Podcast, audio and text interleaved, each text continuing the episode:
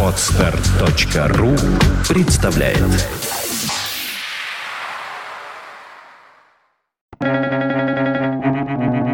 Свободное радио Компьюлента Когда соберется песок, вырастает холм. Когда соберутся люди, появляется господин. Каракалпакская пословица.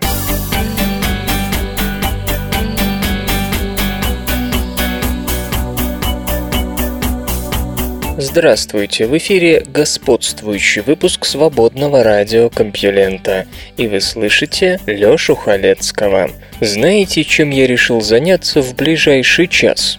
Пожалуй, расскажу-ка вам новости. Поехали! Наука и техника.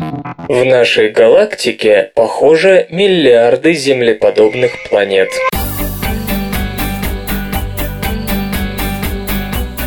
Согласно новым выводам европейских ученых, землеподобные планеты в зоне обитаемости имеет треть всех известных звезд нашей галактики. Из этого следует, что количество таких миров только в Млечном Пути во много раз больше, чем людей на Земле. Наши новые наблюдения, проведенные посредством HARPS, инструмента Европейской Южной обсерватории, показывают, что 40% всех красных карликов имеют суперземли, вращающиеся в обитаемой зоне, где на их поверхности может существовать жидкая вода, заявил на днях Ксавье Бонфи из Института планетологии и астрофизики в Гренобле, Франция, возглавлявший команду, которая анализировала результаты наблюдений. Красные карлики чрезвычайно распространены, только в Млечном Пути их около 160 миллиардов, а это ведет нас к ошеломляющему выводу. Лишь в нашей галактике таких планет десятки миллиардов. Это первая прямая оценка числа планет земного типа в галактике, последовавшая за не столь давним признанием научным сообществом того, что у каждой звезды в ночном небе есть как минимум одна планета. По новым оценкам, в непосредственной близости от нашей Солнечной системы, 30 световых лет, находится примерно сотня планет земного типа, располагающихся в обитаемой зоне.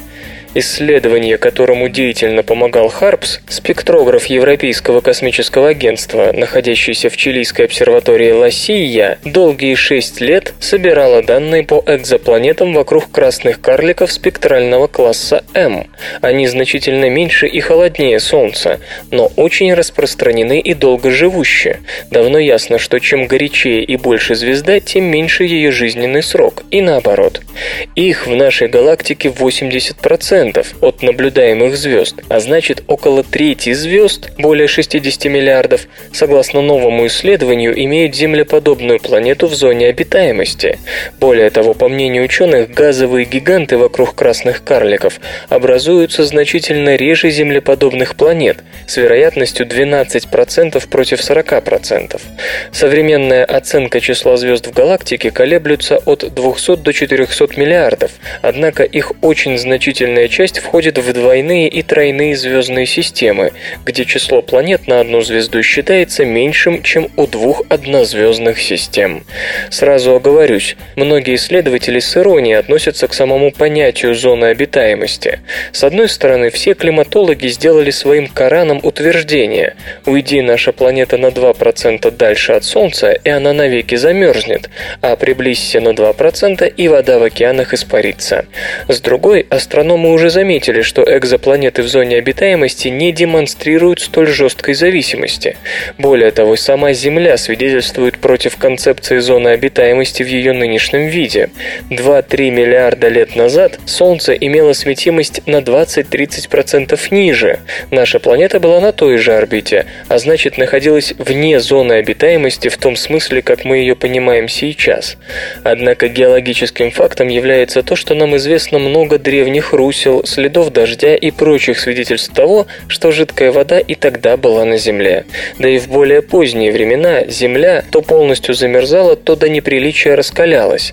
И в науке нет никакого сколько-нибудь четкого понимания причин таких колебаний. Иными словами, нам неизвестна точная околозвездная зона обитаемости, и имеющийся диапазон расстояний от звезды до землеподобной планеты с жидкой водой, а значит и вероятной жизнью, может быть сильно занижен, как и само количество таких планет. Крабовидная туманность опрокидывает наши представления о пульсарах.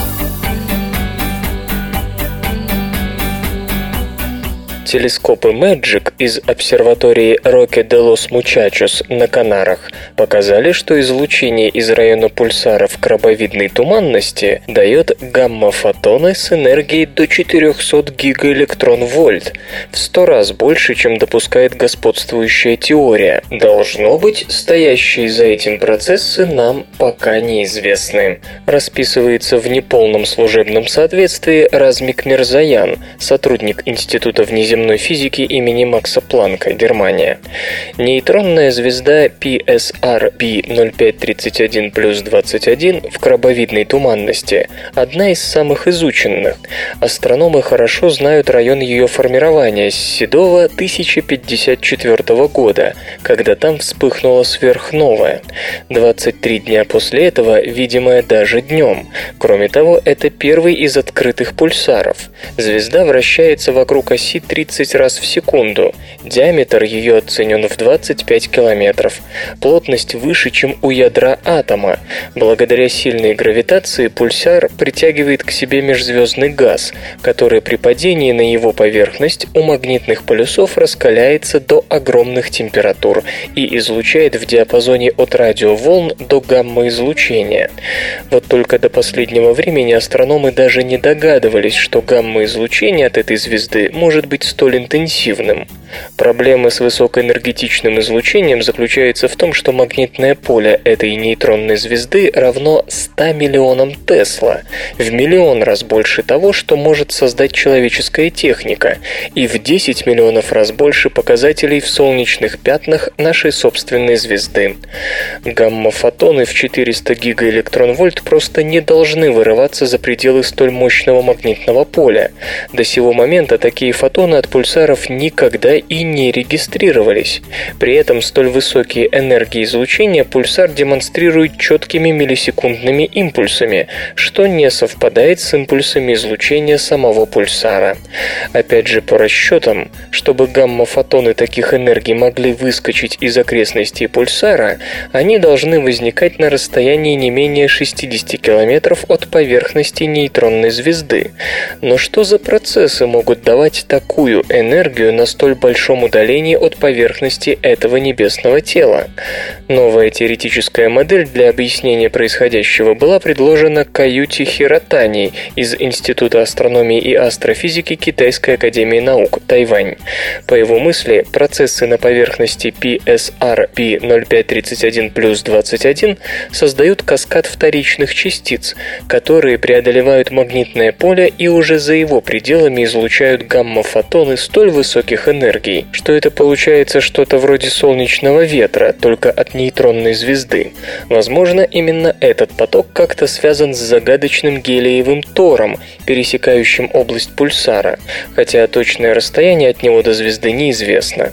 Его гелиевый на 95% состав действительно может ассоциироваться с солнечным ветром от нейтронной звезды, а может быть проходящий имеет какое-то отношение к трем обнаруженным рядом планетам, генез которых, кстати, также абсолютно не ясен, так как взрывы сверхновой менее чем тысячелетней давности они явно пережить не могли, как и теоретически сформироваться за такое небольшое время.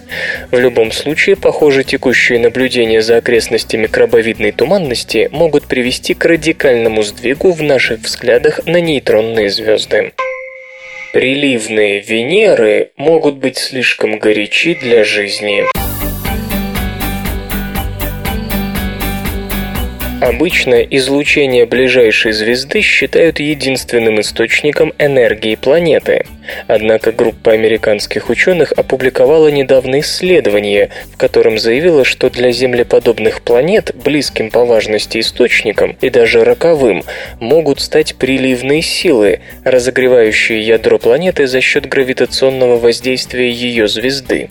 Такие разогреваемые приливными силами планеты они называют приливными Венерами, реакторами, предполагая, что их будет разогревать столь сильно, что вода из океанов на их поверхности испарится, и они станут раскаленными камнями в небе, да, как ближайшая к нам планета Солнечной системы. На первый взгляд гипотеза выглядит нелогичной. В самом деле, приливные силы звезды воздействуют на планеты тем сильнее, чем более вытянута у последних орбита, эксцентриситет. Однако у той же Венеры эксцентриситет в несколько раз меньше, чем у Земли. При этом на Венере гораздо горячее, а Марс имеет эксцентриситет орбиты даже больше земного, но дополнительного разогрева что-то не видно. Нет, все логично. Ученые справедливо отмечают, что большинство землеподобных планет вращаются вокруг красных карликов, звезд класса М.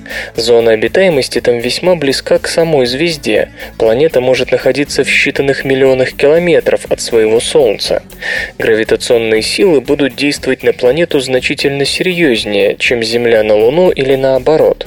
Солнечные приливы в местных океанах должны быть многократно мощнее лунных, если, конечно, у них есть луны. Столь опасные перспективы угрожают планетам, живущим рядом со звездами с массой менее трех десятых солнечной, ибо именно для них обитаемая зона пролегает слишком близко к светилу. С другой стороны, симуляция такой модели для экзопланеты GI-667c, масса звезды которой как раз равна 3 десятых солнечной, показала, что ее эксцентриситет вне опасных значений, а потому венерианский сценарий ей не угрожает. Разумеется, у теории есть свои трудные вопросы. Во-первых, мы мало или почти ничего не знаем о причинах формирования эксцентриситета. В нашей Солнечной системе он, как кажется, не связан с массой планет или их удалением от звезды. Иными словами, с точки зрения современной науки, случайен. Да-да, так сложилось исторически. Есть и вероятность, что значительно более высокое гравитационное воздействие близкой к планете звезды вызовет минимальную вытянутость ее орбиты. Звезда не отпустит планету слишком далеко ни в одной точке ее орбиты. Кроме того, из новой теории получается, что планеты вне зоны обитаемости могут разогреваться приливными силами своего светила так, что там возникнет температура, пригодная для формирования жидкого океана и жизни. Исследователи полагают, что этому будет сопутствовать столь высокая вулканическая активность, что о развитии жизни лучше не думать.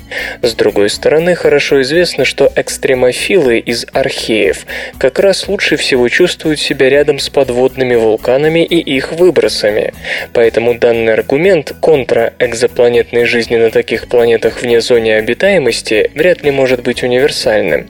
Наконец, сам тезис о невозможности жизни на горячих приливных Венерах не вполне убедителен.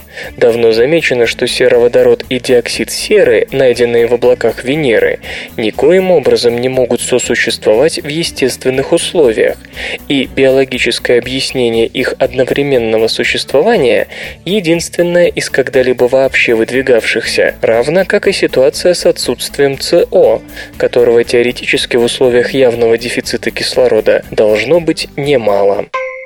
Люси была не одинока. Ископаемая нога, обнаруженная в Эфиопии, свидетельствует о том, что доисторические родственники людей, возможно, жили на деревьях на миллион лет дольше, чем считалось. Находка может оказаться первым намеком на отдельную вымершую ветвь человеческой семьи. Она также говорит о том, что, возможно, существовало несколько эволюционных путей адаптации ног к прямохождению. Частично сохранившаяся ступня, 8 костей, найдена в породе возраста возрастом 3 миллиона 400 тысяч лет в отложениях Буртелле на раскопках Варансомилле, центральная часть района Афар, Эфиопия. Кости Австралопитекус афаренсис, вида, самым знаменитым представителем которого можно назвать Люси, были найдены всего в 45 километрах южнее и относятся к тому же времени. В отличие от Австралопитека афарского, новый образец имеет противопоставленный большой палец, с помощью которого удобно цепляться за ветки. Современные человекообразные обезьяны могут похвастаться похожими пальцами, а последним его обладателем среди предков человека считался Ardipithecus ramidus, живший около 4 миллионов 400 тысяч лет назад. Что же касается австралопитека афарского, то его большой палец теснее прилегает к другим. Эта адаптация добавляет телу устойчивости при ходьбе. Отсюда можно заключить, что австралопитекус афаренсис отказался от жизни на деревьях, в то время как его новоявленный современник, судя по ноге, еще не спустился на землю. Йоханнес Хайли Селассия из Кливлендского музея естественной истории США и его коллеги отмечают, что ряд других черт, напоминающих ардипитека, указывает на то, что это не обезьяна. Расположение шести других костей намекает на существование плюснефалангового сустава, с помощью которого удобно отталкиваться от земли. Видовая принадлежность образца не определена. Возможно, его отнесут к ардипитекам или новому роду, который сочтут поздним ответвлением от последних. Открытие говорит о том, что наша эволюционная линия держалась за противопоставленный большой палец в течение как минимум миллиона лет после Ardipithecus ramidus. Скорее всего, придется пересмотреть ход ранней эволюции гомининов. От прапредка человека к нам любимым ровной дорожки, как выясняется, не было. Специалисты давно подозревали, что Люси находилась вовсе не в гордом одиночестве. Ее современником считают вид Кеньятропус платиопс, но он известен только по очень плохому черепу, так что его выделение в отдельный вид весьма условно. Железо и гаджеты. Разработаны новые гибкие дисплеи для портативных устройств. Промышленная группа Tradim, в которую входят такие компании, как NEC, Sharp и Hitachi, объявила о разработке гибких дисплеев на основе рулонной технологии Roll-to-Roll. Методика Roll-to-Roll заключается в изготовлении электронных приборов на рулонах гибкого пластика или металлической фольги. В перспективе технология может пригодиться при производстве вшитых в одежду компьютерных устройств, экранов большого размера, способных к деформации и прочего.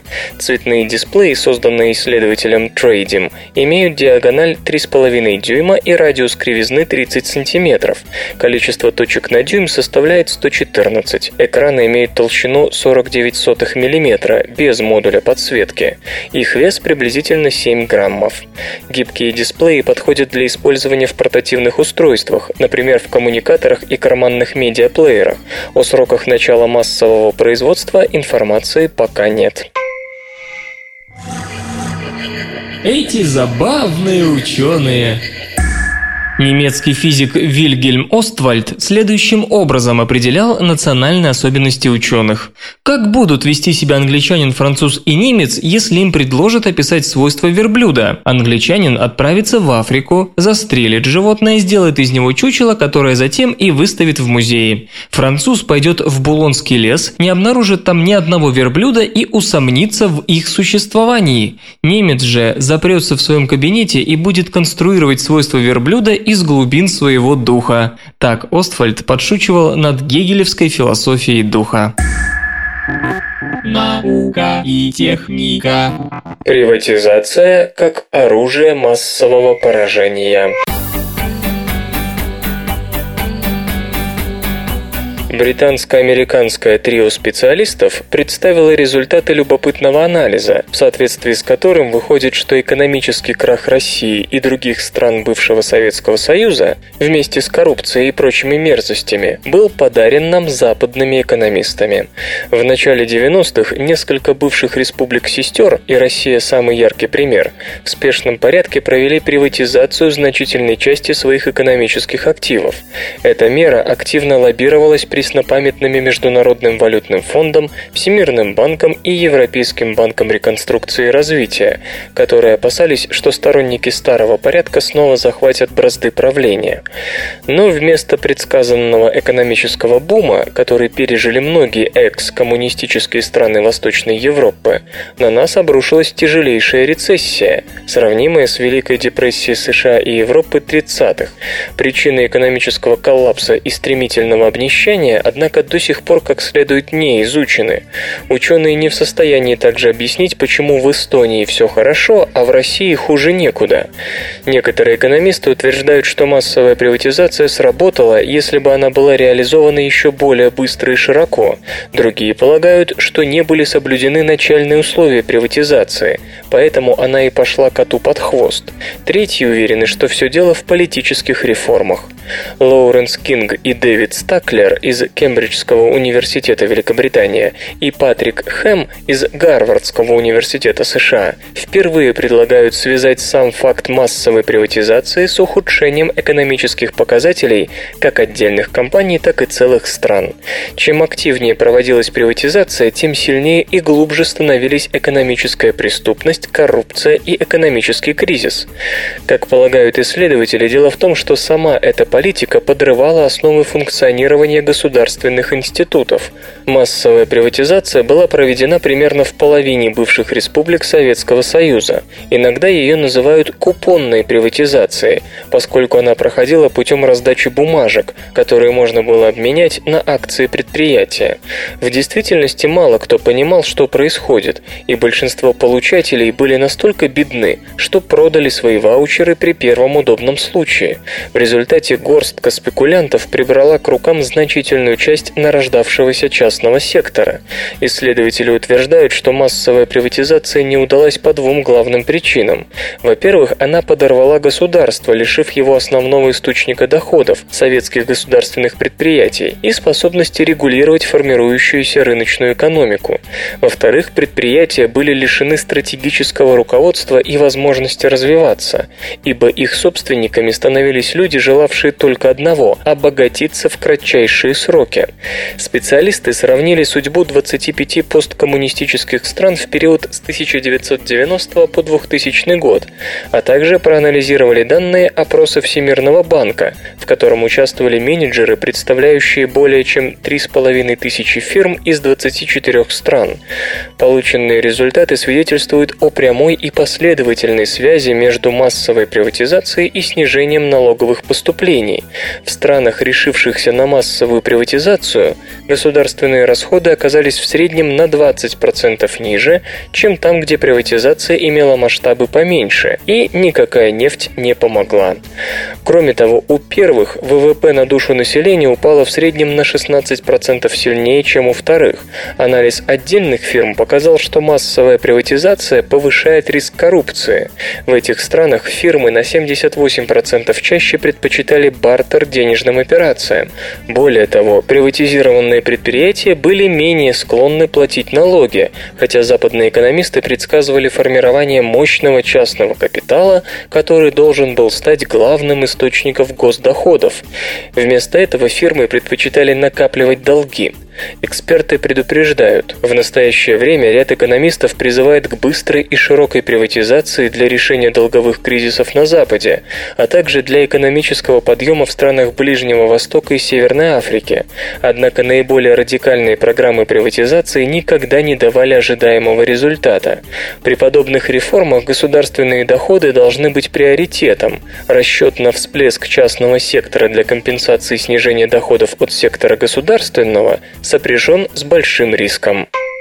Предложен новый метод машинного перевода с помощью похожих языков.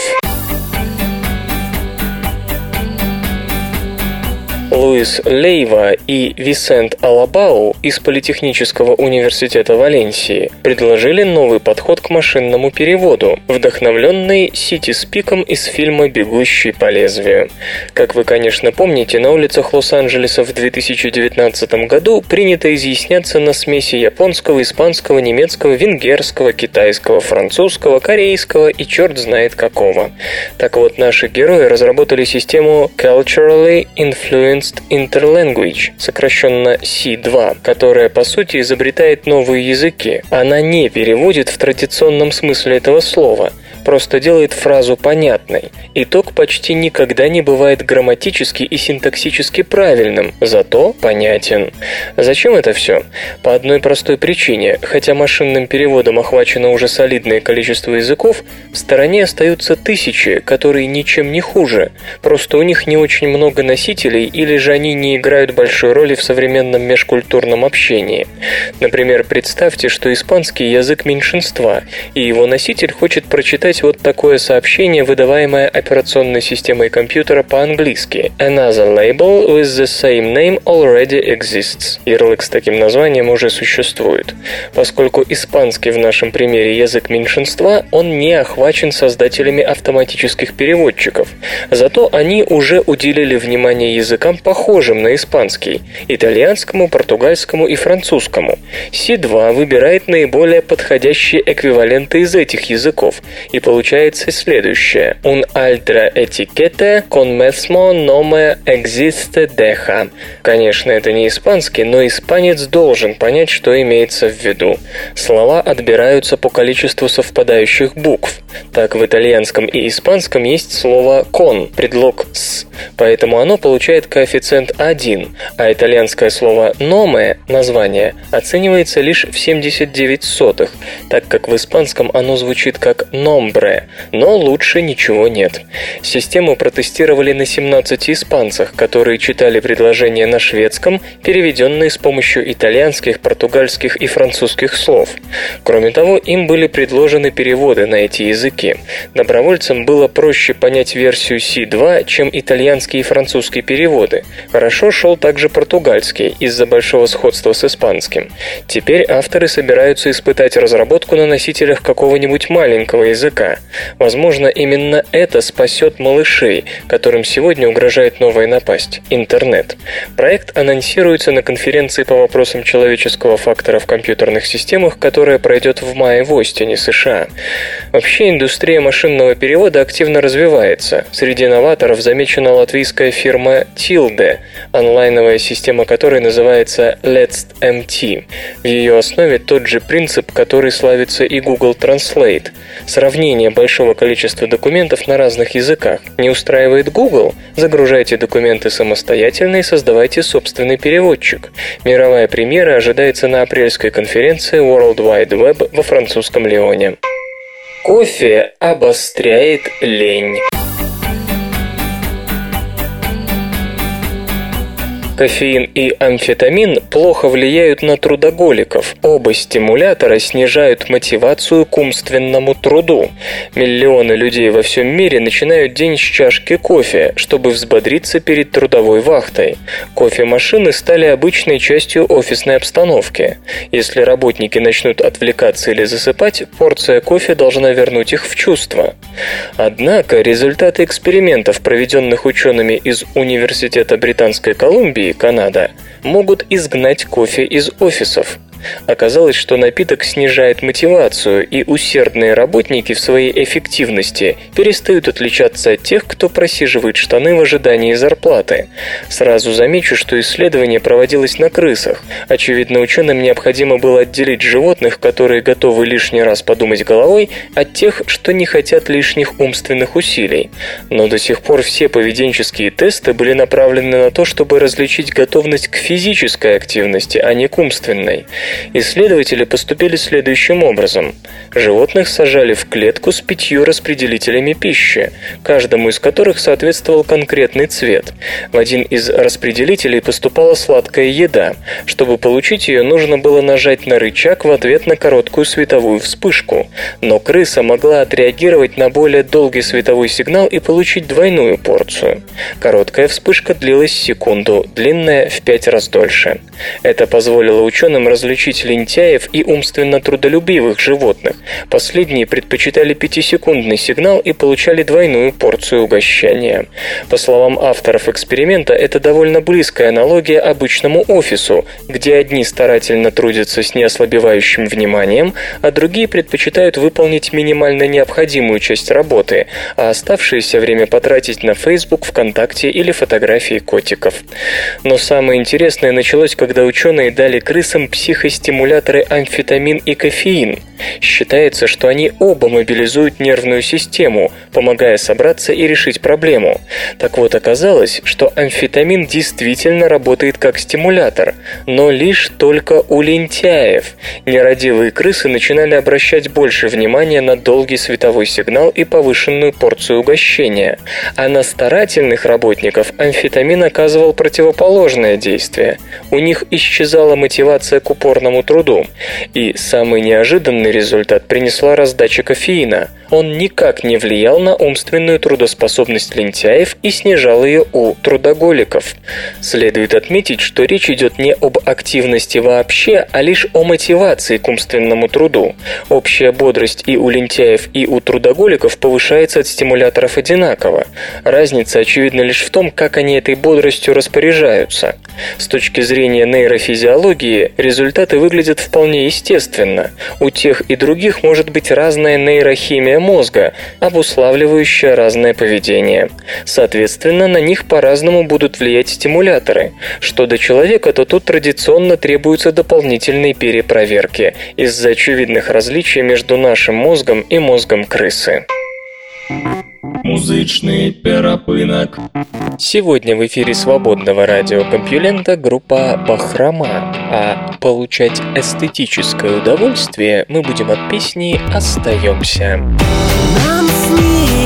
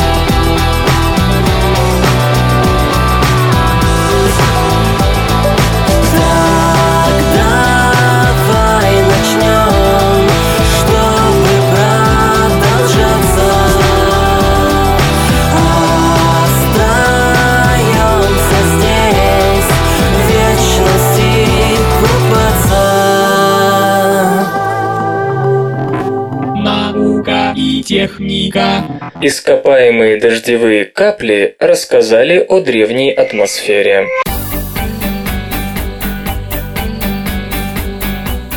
Есть вещи, которые никогда не меняются. Одна из них, как ни странно, плотность воздуха.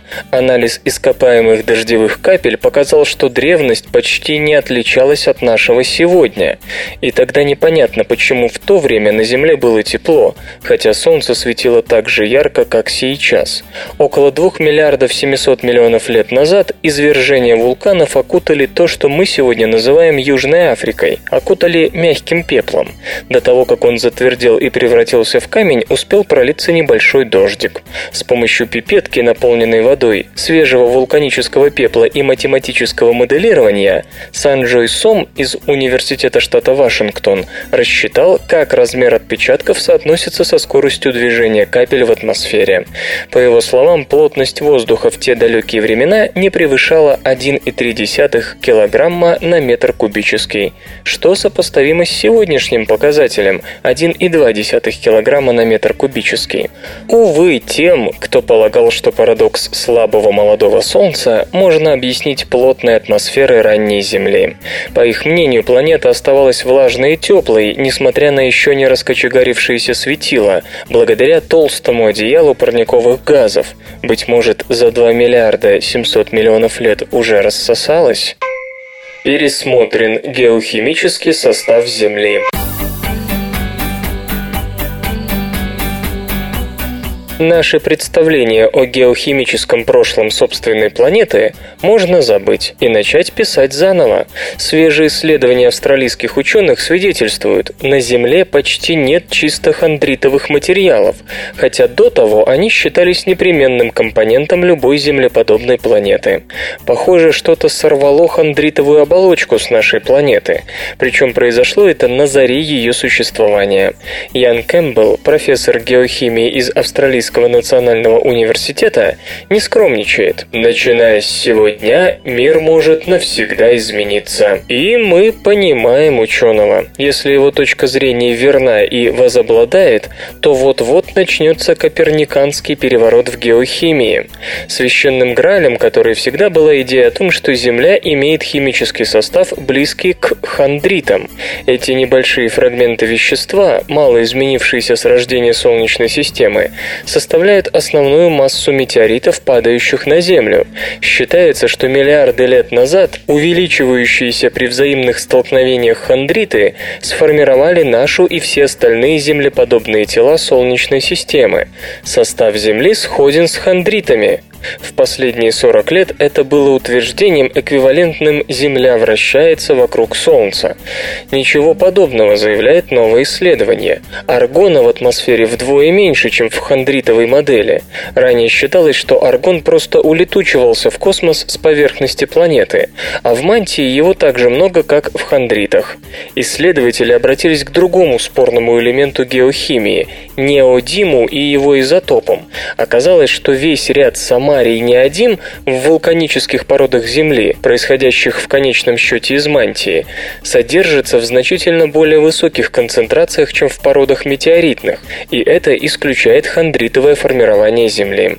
Чтобы понять значимость этой мысли, поясню. Хондриты – это черная кость Солнечной системы. Все негазовые небесные тела должны повторять их состав, если, конечно, мы что-нибудь понимаем в их истории, и если они вообще из Солнечной системы системы. Гипотеза, предложенная австралийцами, затрагивает процесс формирования нашей планеты. По современным взглядам, рождение случилось в ходе столкновений небесных тел хондритового состава все нарастающего размера, около нескольких сот километров в диаметре, класса нынешней Весты. Идея господина Кэмпбелла и соавторов в том, что при столкновении эти крупные тела теряли наружную базальтовую оболочку, где в результате протовулканических процессов накапливались использовались уран, калий и торий, и куда почти совсем не попадали элементы самарий-неодимовой группы. Оболочка при этом была объединена самарий-неодимовым рядом элементов, что и объясняет их дефицит на сегодняшней Земле.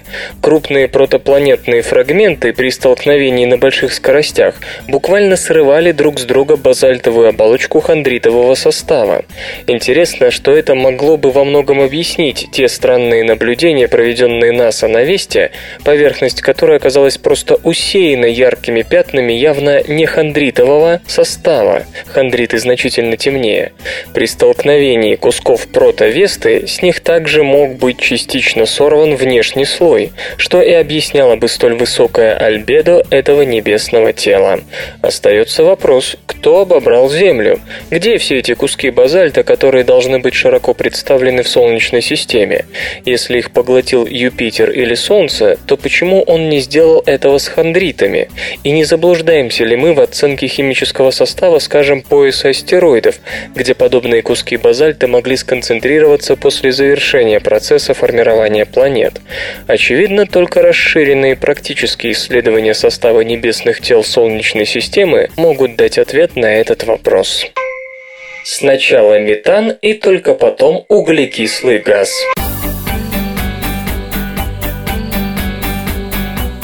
Планета может получить 15-летнюю передышку, если мы переключим наше внимание с углекислого газа на метан, второй по значимости парниковый газ.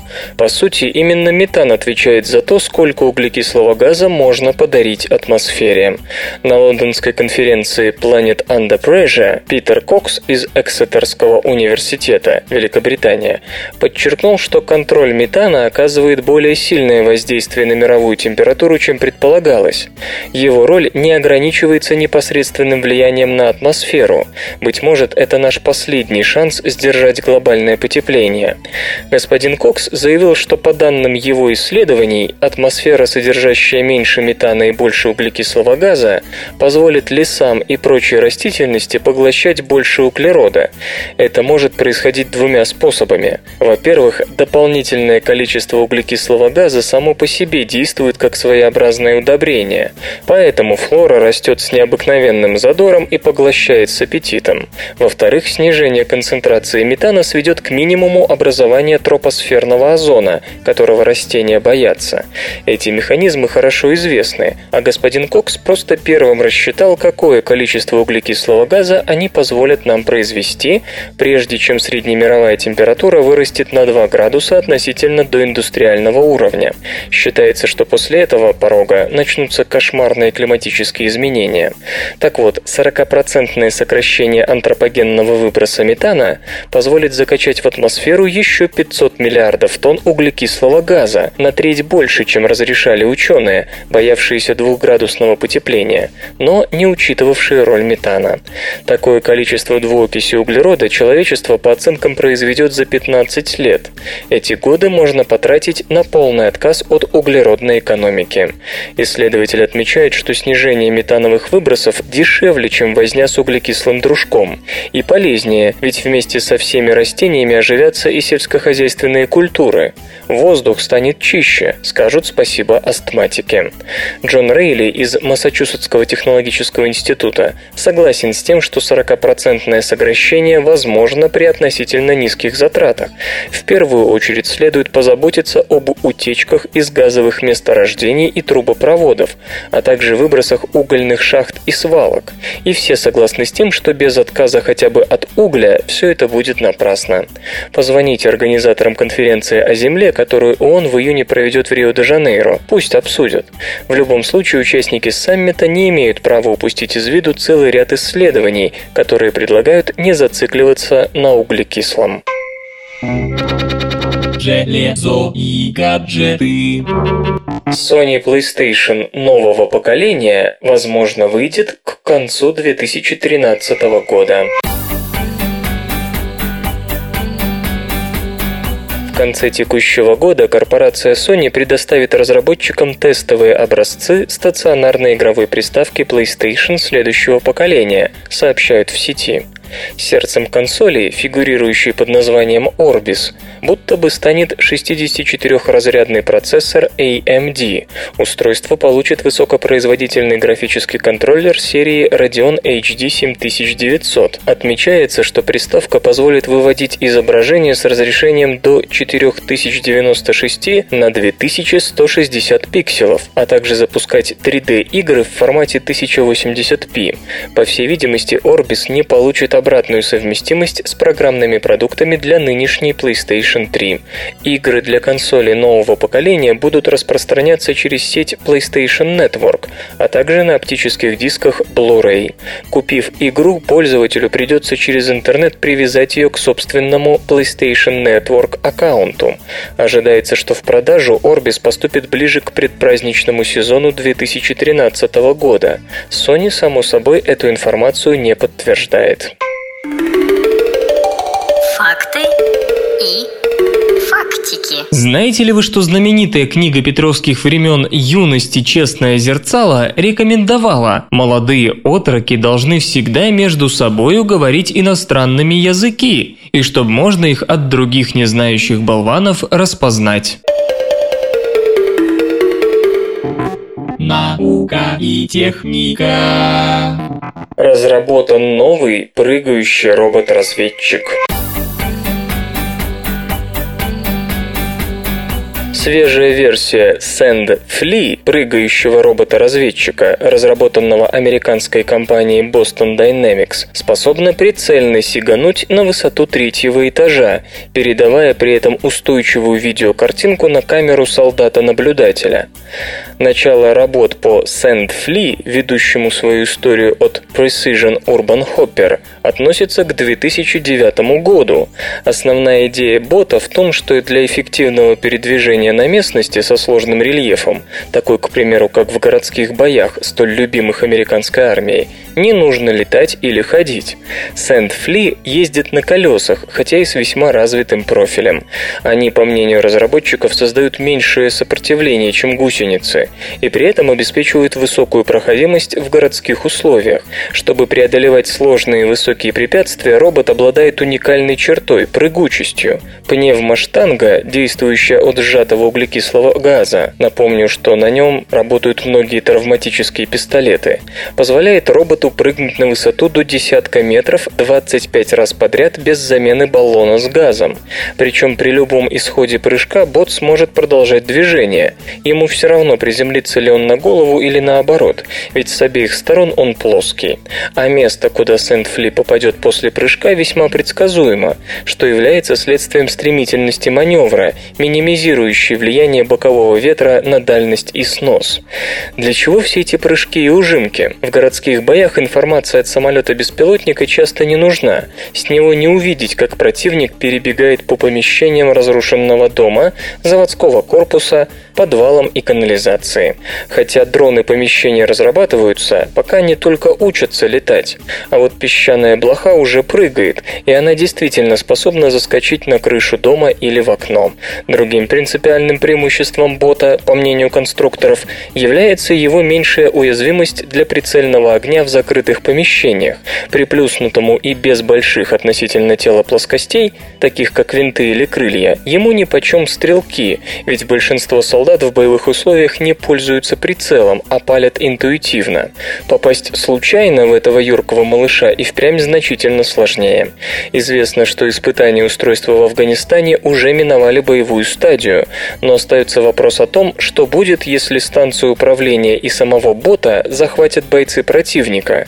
Управление дроном весьма просто и не требует даже грамотности. Джойстик сможет освоить любой колхозник. Почему мозг выносит оправдательные приговоры? Ученые выяснили, на какие зоны мозга действуют смягчающие обстоятельства. При вынесении приговора суду часто приходится учитывать смягчающие обстоятельства. Они могут иметь как объективный, так и субъективный характер. Например, муж совершил преднамеренное убийство жены, но лишь для того, чтобы спасти ее от медленного и мучительного умирания от болезни.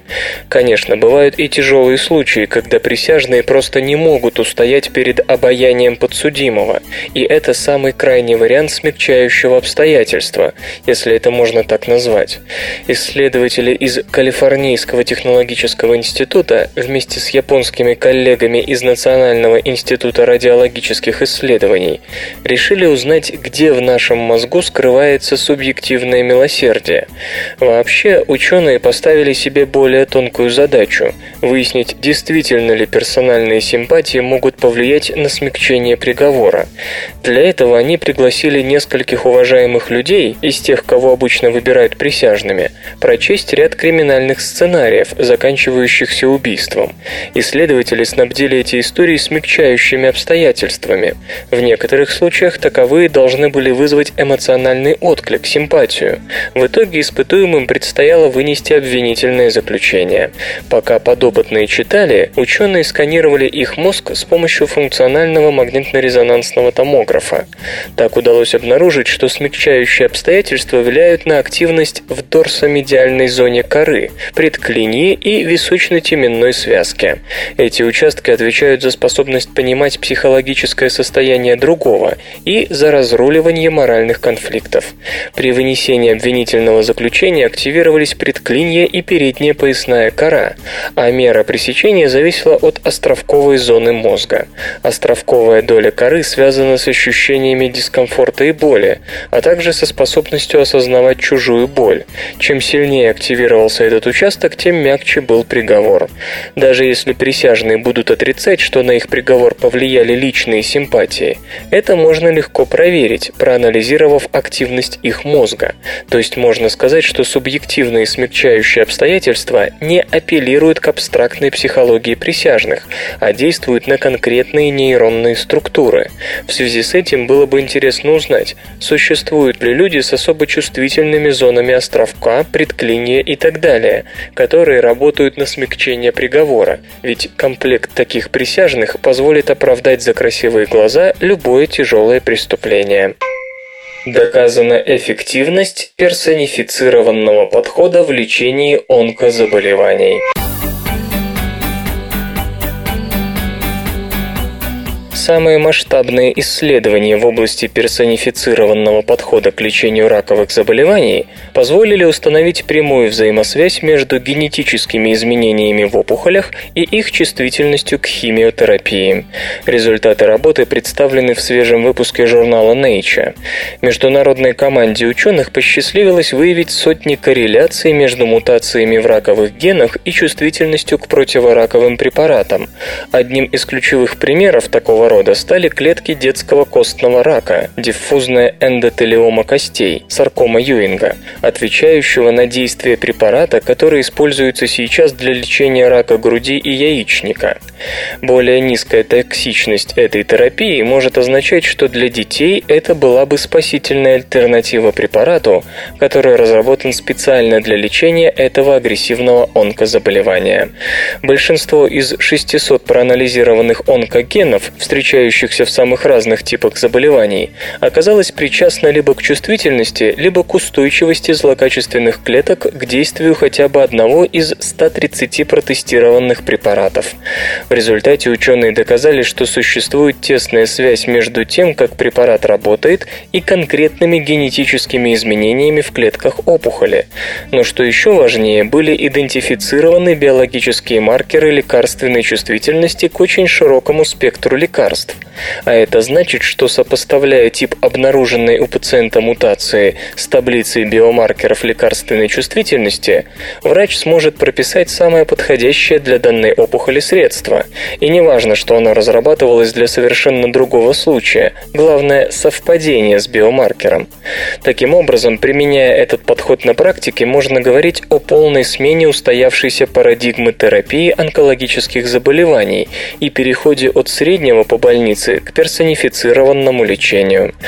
Вернемся к примеру с саркомой Юинга, заболеванием, встречающимся у детей и характеризующимся ужасающе низким уровнем выживаемости, всего 15%, особенно у пациентов в стадии метастазирования или ремиссии после химиотерапии. Ученые обнаружили, что клетки саркомы скрывают в себе транслокацию гена EWSR1, Та же мутация оказалась характерной и для случаев рака груди и яичников, которые лечатся сейчас с использованием ингибиторов полимеразы поли-АДФ-рибозы. Как и следовало ожидать, ингибиторы показали себя эффективными и в борьбе с саркомой Юринга, хотя создавались вовсе не для этого.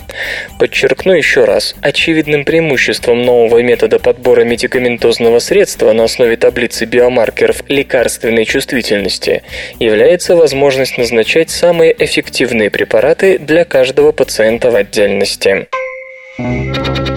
Железо и, гаджеты.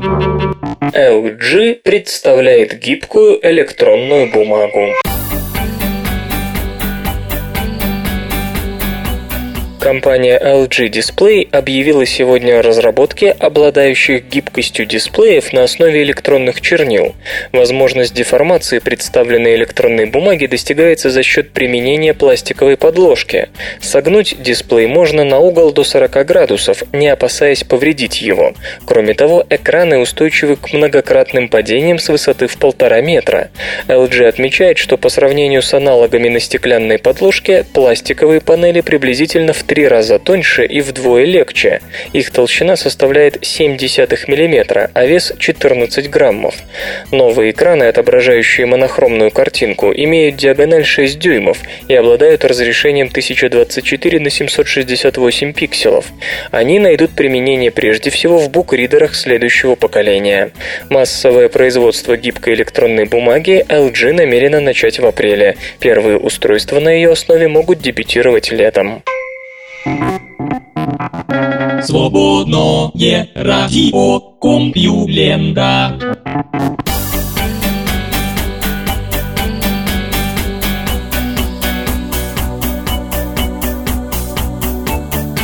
Господствующий выпуск СРК подошел к концу. Загляните на сайт компьюлента.ру, там новостей еще больше. Ну а меня, Лешу Халецкого, вы обязательно услышите завтра. Обещаю и держите себя в руках. Свободное радио Компьюлента. Скачать другие выпуски подкаста вы можете на podster.ru